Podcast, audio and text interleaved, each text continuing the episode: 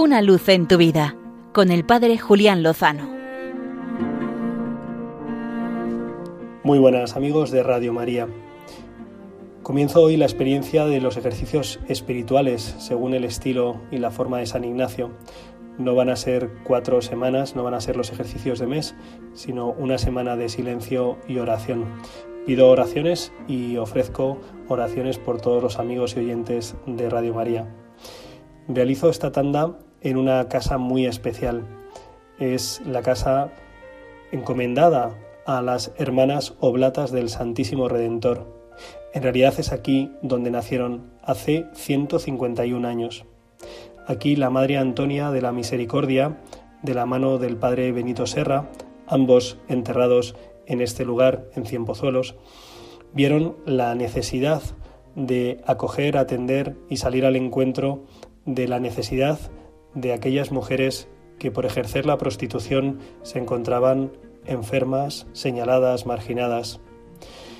Se encontraron con varias de ellas en el hospital de Atocha, en Madrid, y el padre Benito Serra, que había sido obispo en Australia y que había regresado a España para seguir ejerciendo su ministerio como sacerdote, tuvo la necesidad de atender a esa llamada que Dios le hacía a través de la precaria situación de sus hermanas.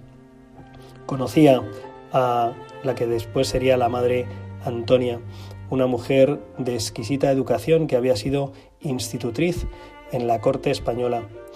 Al principio a la madre le, dio repulsa el poder responder a esa llamada y mezclarse en asuntos tan turbios y tan complicados como el mundo de la prostitución. Pero la fuerza del Espíritu Santo la condujo para que, junto al Padre Serra, buscaran un lugar donde acoger a estas mujeres y ayudarlas a salir de la prostitución y recordarles la dignidad absoluta que tienen como hijas de Dios amadas. Encontraron aquí en Cienpozuelos una casa donde comenzar a acogerlas y esa aventura que se inició hace 151 años continúa hoy.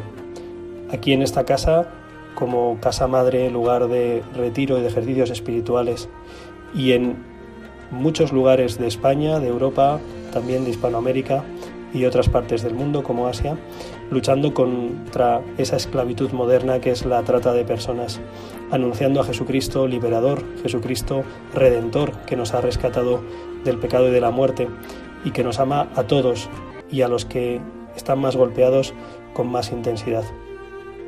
Encomendamos la misión, el carisma de estas mujeres consagradas. También encomendamos a las almas a ellas confiadas.